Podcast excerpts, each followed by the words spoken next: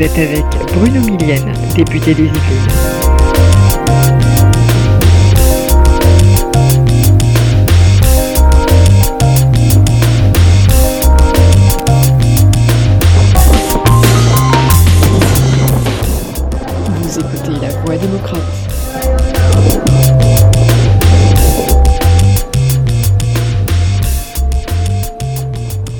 Bonjour à toutes et à tous, nouveau podcast et vous allez me dire encore une fois euh, nouvelle charge contre la France insoumise et l'extrême gauche, mais euh, je vais vous expliquer un petit peu ce qu'on vit de l'intérieur et ce qui est en total décalage aussi avec euh, ce, à quoi les Français aspirent. Un récent sondage paru dans le Progrès cette semaine montre qu'à plus de 65% les Français aspirent à retrouver une France apaisée et sereine. En gros, ils en ont un petit peu marre de toute cette euh, conflictualisation de chaque sujet euh, déclenché à chaque fois euh, par la France insoumise, bien guidée en cela par son gourou en chef Jean-Luc Mélenchon, preuve s'il en était besoin que cette, ce parti, si, si tant est que ce soit un parti, puisqu'il n'y a pas de militants officiels, ce parti est bien une secte, voilà, tout simplement.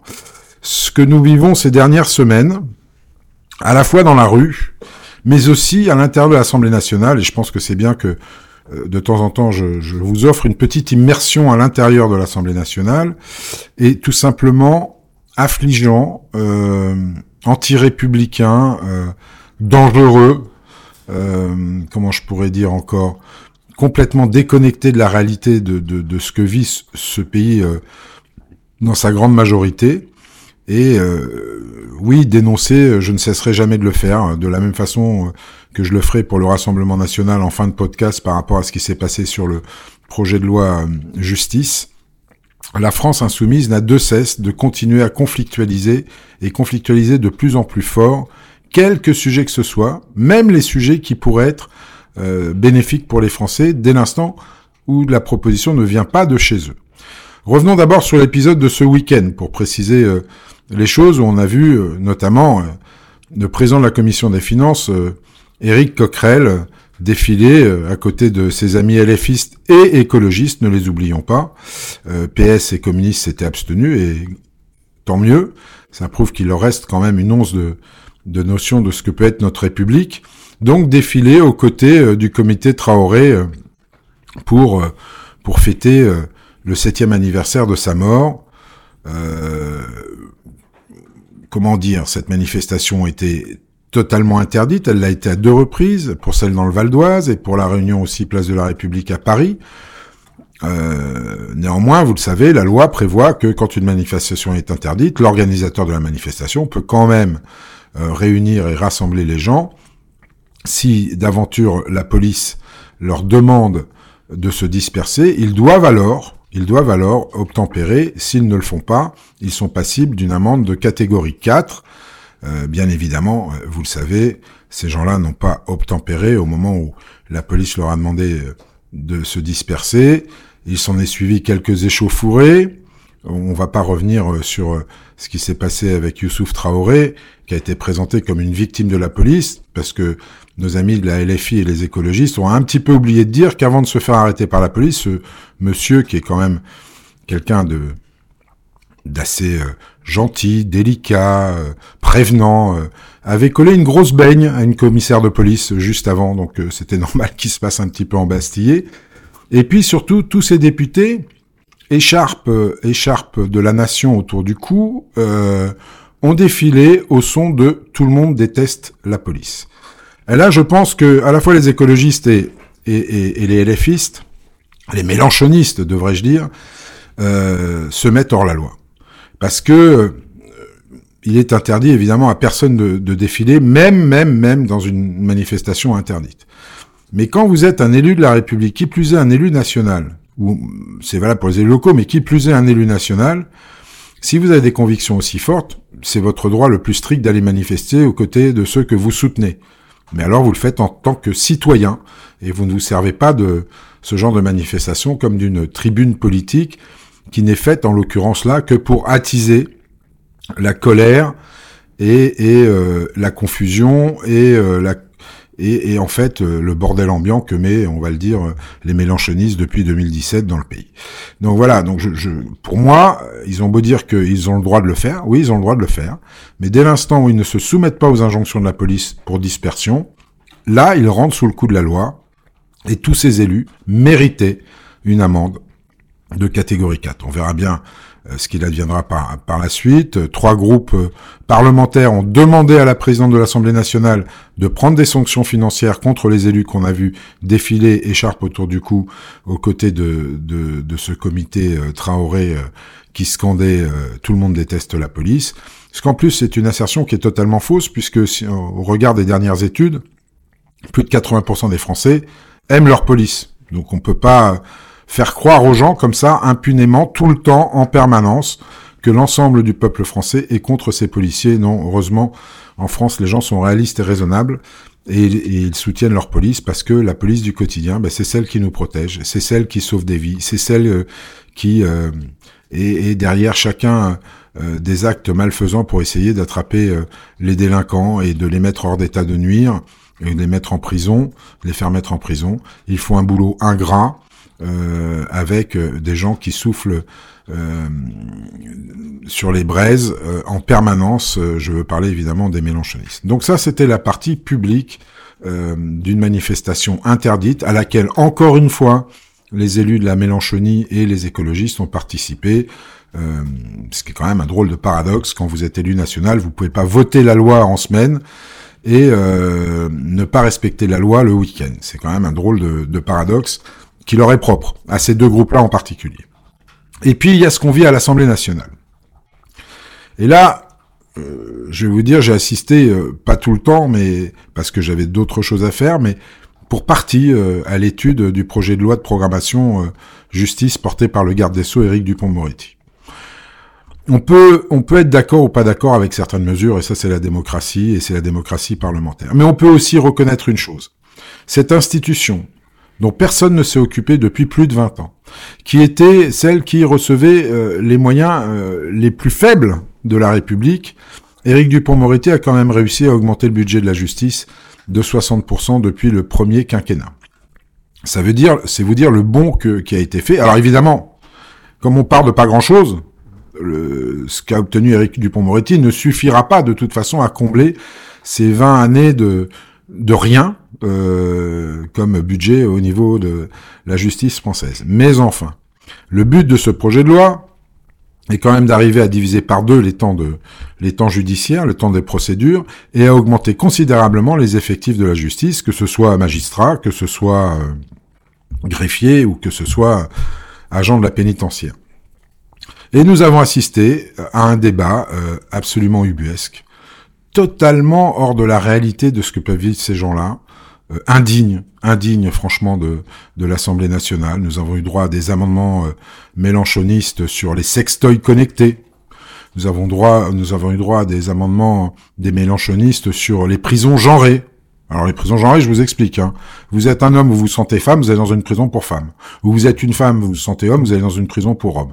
Enfin, tout ça n'a aucun sens.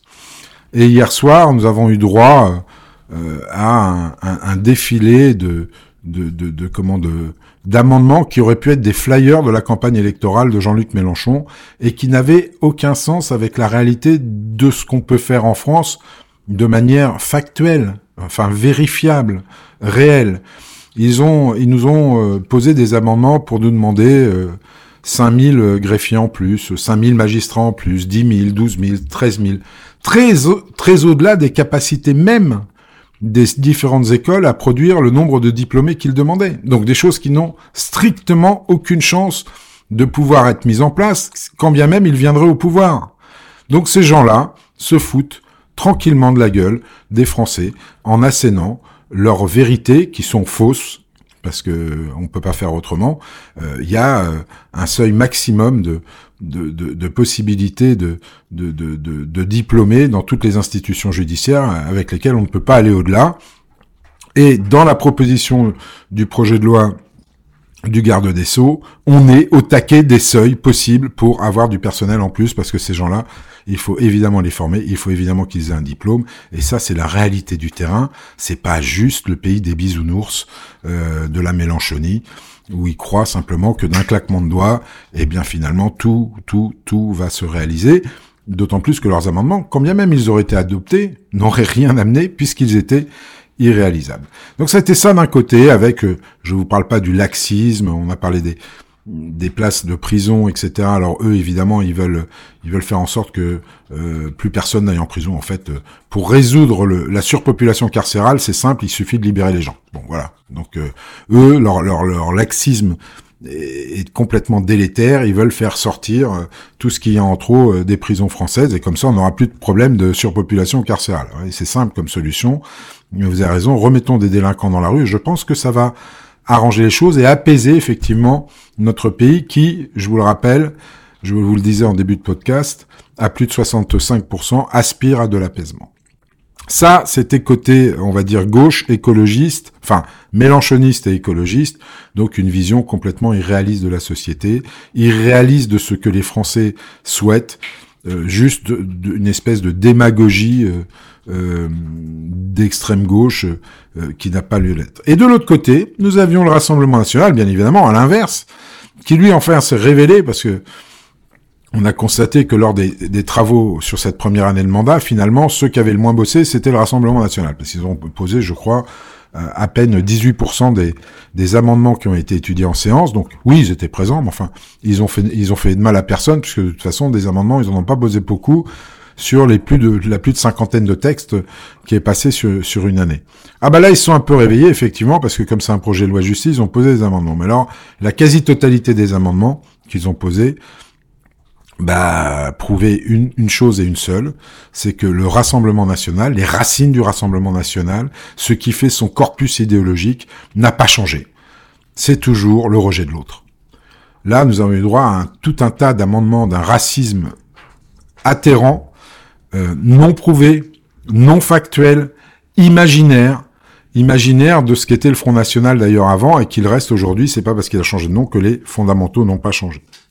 Donc voilà, c'est ce qu'on vit un petit peu en ce moment à l'Assemblée nationale. D'aucuns s'étonnent de pas voir beaucoup de députés dans l'hémicycle, mais c'est débats stériles qui traînent en longueur, alors que je pense que les Français nous ont élus pour de l'efficacité, pour euh, du résultat, pour du pragmatisme, pour faire en sorte que leur quotidien change et change de manière visible. Nous avons deux extrêmes, clairement, qui s'amusent à jouer au ping-pong d'un côté à l'autre de, l'hémicycle, à, à coup d'amendements euh, euh, tous plus ubuesques les uns que les autres, et de toute façon, tous aussi irréalisables les uns que les autres. Euh, en cas de changement de, de, de, de majorité ou en cas d'avènement d'un de ces deux partis au pouvoir, je pense qu'on va beaucoup s'amuser, parce que confrontés à la réalité, je pense qu'ils vont faire beaucoup de déçus parmi leurs partisans, parce qu'ils ne pourront de toute façon pas appliquer euh, leurs propositions, ça c'est première chose. Et deuxième chose, on va quand même avoir droit à des politiques générales qui seront très très très très éloignées euh, des besoins des Français. Donc voilà, je voulais vous tenir au courant de tout ça parce que c'est bien un moment de d'être en immersion à l'Assemblée nationale. Dernier petit point sur l'immersion dans l'Assemblée nationale, et ça je pourrais vous en reparler à la fin de l'étude du projet de loi Industrie verte, puisque j'ai présidé la commission spéciale de, de ce projet de loi Industrie verte. Et je dois dire qu'en commission, les choses se sont bien passées, même avec les extrêmes. Alors, ils avaient des amendements qui étaient pas réalisables, comme d'habitude, mais globalement, les échanges ont été courtois, il n'y a pas eu d'invectives, il n'y a pas eu trop d'insultes, il y a eu quelques moments chauds, mais que j'ai su euh, calmer relativement rapidement. J'ai hâte de voir ce qui va se passer dans l'hémicycle, parce que je pense que dans l'hémicycle, ça ne va pas être du tout du même tonneau et qu'on va avoir droit, encore une fois, à du grand n'importe quoi, à ce théâtre permanent euh, qu'est l'hémicycle maintenant pour ces deux formations politiques, ce qui leur permet d'alimenter tous leurs comptes YouTube, euh, enfin des réseaux sociaux, en vidéo, où elles font bien le buzz. Je reviens un instant sur l'amendement sextoy de Monsieur Bernalicis, lors du projet de loi euh, lors du projet de loi sur la justice, sur la programmation de la justice. Franchement, euh, je veux aussi alerter les médias. Je sais bien que la recherche du, buzz et de l'audience fait partie maintenant intégrante du schéma économique des médias mainstream. Et je le comprends, il n'y a pas de souci. Mais enfin, quand un amendement de ce type qui est totalement ridicule, qui n'a aucun sens, fait le buzz plus d'une journée durant sur toutes les chaînes info ou pratiquement toutes les chaînes info, on peut se poser aussi des questions sur la réalité du traitement de l'information. Moi, je voudrais qu'on arrête, nous aussi, les gens un peu raisonnables, un peu raisonnés, un peu modérés, un petit peu attachés euh, à la République, très attachés aux valeurs de la République, d'ailleurs, comme le sont la majeure partie des Français. Euh, j'aimerais que tout ce monde-là se réveille un petit peu, parce que ce faisant, en reprenant ce genre de choses qui sont complètement euh, hors normes en termes en termes en termes de débat, nous ne faisons qu'alimenter le fait que ces gens-là, eh bien, un jour ou l'autre, puissent arriver au pouvoir, et à force, eh bien, ça arrivera. Et quand ça arrivera, eh bien, tous ceux qui auront contribué à leur faire de la publicité comme ils le font aujourd'hui, tous ceux-là s'en mordront les doigts, moi le premier, je vous le concède, mais tous les autres aussi, et d'abord et avant tout les Français. Donc voilà les amis, je voulais, je voulais vous donner un petit peu petit billet d'humeur comme ça sur les choses qui se passent à l'intérieur de l'hémicycle, mais aussi un petit peu à l'extérieur, mais surtout à l'intérieur pour que vous soyez un petit peu au jus de ce qu'on vit au quotidien dans cette Assemblée nationale, qui, il faut bien l'avouer, n'est pas très glorieuse en ce moment. Voilà, à la semaine prochaine, bon week-end à vous et à la semaine prochaine. Vous avez écouté La Voix démocrate. C'était Bruno Millienne, député des Yvelines.